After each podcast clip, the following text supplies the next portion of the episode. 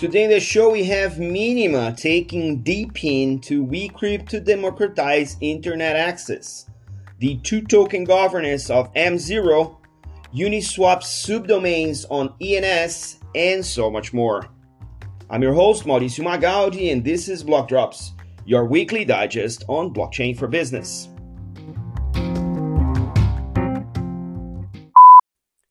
These news are not a form of endorsement, sponsorship, or encouragement for consumption and are meant for educational purposes only. In the first drop today, we go back to DePIN, the Decentralized Physical Infrastructure Network. This is a topic that's been showing up left and right in the news, and there's a lot of activity and also a lot of investment because infrastructure is critical for multiple industries and having them decentralized in a way that incentives get combined with the physical infrastructure, it's kind of primed for blockchain. So it didn't surprise me to see that Minima, which is a layer one blockchain that's mostly focused on DePIN solutions, announced their partnerships with uh, Wicrypt, which is a uh, smart Wi-Fi network uh, which aims to democratize and make internet access uh, cheaper for for everyone. So Wicrypt actually makes uh, money, and you you make money using Wicrypt if you share your Wi-Fi hotspot. So when you share your Wi-Fi hotspot in the Wicrypt infrastructure or network, you get uh, WNT tokens. It's like you're um, getting rewarded by sharing your cell phone access.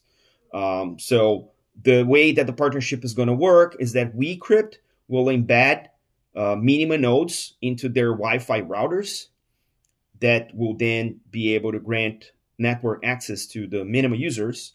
And by running Minima nodes on the Wicrypt routers, meaning the Wicrypt routers become Minima block producers, each router is an active node, which further decentralizes and makes the network infrastructure more resilient, more more secure, because you you, you you avoid the um, the single point of failure situations. That's why uh, the decentralization is so uh, important.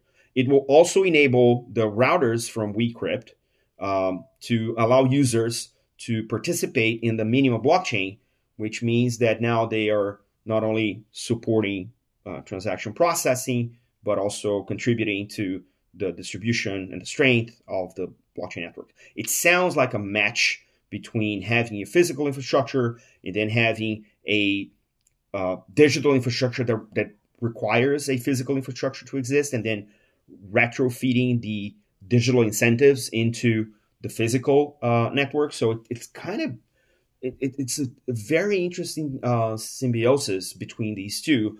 Uh, so both gain from this kind of partnership: the physical network and the decentralized network, both coming together to both benefit each other and both of the user bases. So very, very interesting. According uh, to Hugo Feiler, uh, the co-founder uh, and CEO of Minima, and I quote, by integrating Minima's fully decentralized blockchain infrastructure with Wicrypt's innovative Wi-Fi network, we're reshaping how digital services are delivered and consumed. This collaboration will make internet access more accessible, affordable, and secure for everyone, as it will decentralize the infrastructure required to provide internet connectivity. End quote. And the CEO of Wicrypt, Ugo Chukwu Aronu, says that, and I quote, our mission has always been to democratize internet access and empower our users. Partnering with Minima extends this vision, bringing a new dimension of security, decentralization, and community participation to our network. End quote. I'm, I, I can't I can't lie. I'm excited about DePIN. I feel that this is uh, one of those emerging trends that are seeing, you know, a 10 year overnight success, right? Um, blockchains, as you've heard me say a thousand times, are transactional decentralized infrastructure, right? It's a, it's a, a massive data uh, coordination engine that is also decentralized the fact that there is a physical decentralized infrastructure that can bake in a blockchain and reinforce the incentives mechanisms of the blockchain because it aligns with the incentives mechanism of the physical infrastructure and creates this kind of retro feeding circular economy. It's it's not to be ignored. And I would hope more industries will take this pattern and take to their particular situation because I bet that there are greater spaces and greater benefit to be explored in industries that are not already digital. Industries that are highly physical might benefit greatly from having decentralized physical infrastructure networks supporting their digital journeys. I think most of you have uh, has already heard me uh, joke about DAOs, the decentralized autonomous organizations. Uh, they only have three issues: they're not decentralized, they're not autonomous, and they're not organized. And hopefully, M0 with their new TTG two token governor model uh, disprove that, and I don't need to make that unfunny joke ever again. So, the TTG is a uh, specific governance mechanism for M0, the DeFi stablecoin protocol uh, that's been announced recently. It's led by Luca Prosperi, who's a friend of the show. Um, it's the focus of TTG is to provide uh, simple, straightforward, reliable inputs and progressively decentralize the governance. Um, it's on-chain, immutable, non-upgradable, and it. The difference that I see on this is that it's a two-token governance model. There is the power token, which is called the management token, and there's the zero token, that's the guardian token, and the protocol runs on epochs uh, with alternating transfer and voting periods to coordinate the govern the, the governance model. Uh, well, the management token holders are incentivized uh, by earning Guardian tokens, and Guardian token holders get fees that are generated by the system. So there's three proposal types in the model: standard, a management token threshold proposal, and a Guardian token threshold proposal. And these three models are designed to offer flexibility across the whole governance spectrum from things that are strategic to things that are urgent matters. Um, the one thing that I find incredibly interesting about this um, model, which was written uh, in an article by um, by the chief architect of M0, um, Gregory Di Prisco, is that it discourages inactivity and and this is a this is a, a plague across DAO governances is that people own the token but they don't feel that their vote count for anything. So here, if you don't vote, you get diluted. So if you you, you own management, if you hold management tokens, the power tokens, and abstain from voting, um, you're you're going to get slashed. Which also means that it prevents larger token holders, the so-called whales, from avoiding their responsibility altogether, like sitting out of a vote. And, and it and it addresses the vote participation in a very interesting model. It also minimizes the incentive for delegates. Uh, while they seem to allow delegation, that means that if you're actually voting, then the rewards in Guardian tokens go to the delegate, not for the delegator, which then kind of creates a situation where, like, if I, if I relinquish my responsibility, I'm not getting any of the rewards by participating in that governance, which again creates a different incentive for people to participate. It also has a corruption prevention mechanisms. Um, there's a uh, Guardian token holders um, act as a second layer with ability to enact as a reset for the model, uh, which ensures that those who primarily benefit from the system actually participate. Right? If the Guardian token holders are benefited from fees from the protocol, then their participation needs to be taken into account because they're the ultimate beneficiaries. Right? Um, it also has a market incentivized delegation mechanism where these management token holders can purchase voting power and are rewarded with Guardian tokens, which provides a permanent share of the system uh, residual value, which is very interesting. So this is a very interesting step towards kind of getting DAOs real. I like the dual token. I like that they have very distinct yet complementary mechanism. Um, and I feel that there will be a lot of buzz when this thing actually gets to market. So I'm looking forward to this because if this is a model that solves DAO participation and some of the DAO behaviors we've seen over the years, this can actually be everywhere. So interesting. Let's see how the model stands. Let's see if it has legs. And let's see who else comes up with interesting governance models that actually govern instead of just being something that is used for pure speculation. In the last drop today, we're going to talk again about UX, right? UX, user experience, is something that we've been advocating a lot in the show uh, in Web3, and we know that there's a, you know a lot of a lot to go, a lot still to go. But the good news is that there is a lot of activity in this space.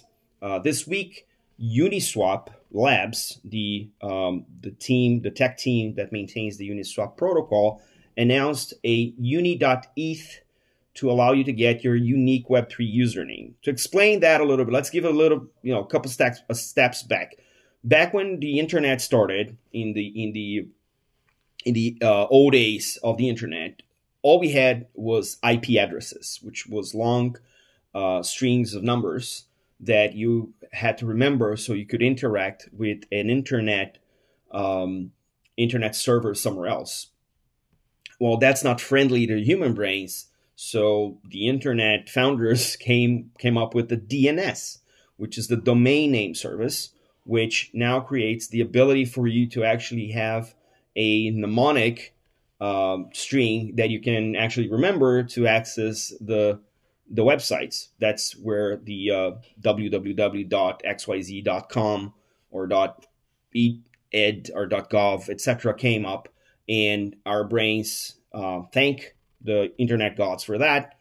The, then in Web3, we have similar addresses. They're called wallet addresses, and they point to a uh, private key infrastructure that someone owns, and that is a specific address in the blockchain. We interact with those addresses with what we call the wallet software, which, for those of you the Ethereum ecosystem, is stuff like MetaMask. For those in Solana, is something like Phantom so on and so forth. So every every uh, ecosystem has uh, a wide variety of wallet softwares, and all of them can interact with the wallet address that exists um, on the blockchain. But still, the address is something like 0x and like 256 different alphanumeric uh, numbers, which is not easy to remember.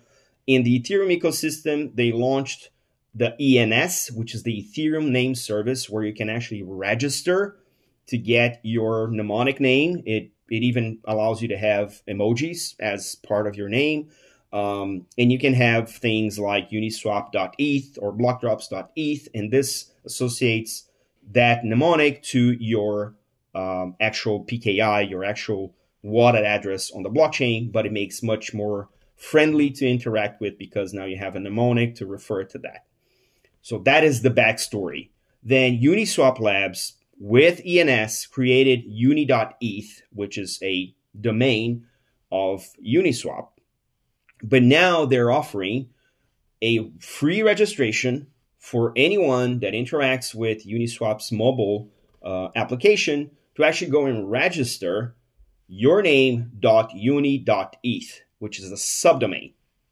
So you can have, say, blockdrops.uni.eth, mauricio.uni.eth, or your yourname.uni.eth or unicorn sun um, smile emoji.uni.eth and you can actually interact that through the uh, Uniswap uh, mobile app, uh, which is very interesting. So a couple of things that kind of makes it a better UX. One, it's a mobile app.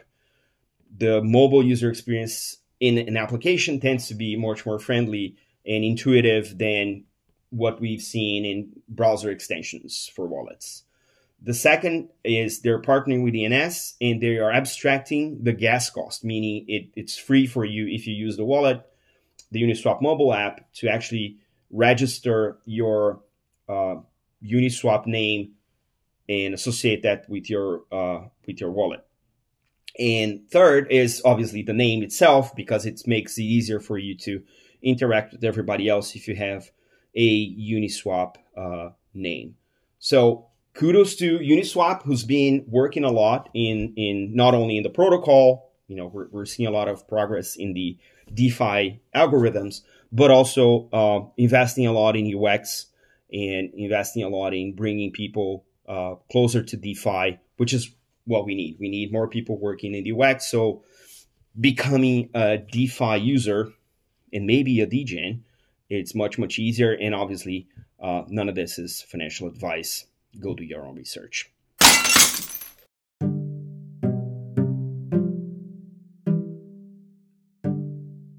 In a week back full of news, here is more. Hong Kong laid out a provisional guidance for the crypto custody services. NFT app Floor partners with Courtyard to issue Pokemon NFT collections. The Oxford Robots Group published a 90 page AI and crypto report. Football Club PSG stated that their Web3 journey will start by becoming a validator for the Chiliz chain. The tokenization sector in Brazil is starting to organize itself and launch their own association, the AB token. In two news from Circle, they deployed their stablecoin USDC on Celo mainnet and also announced that they're ending support of USDC on the Tron blockchain.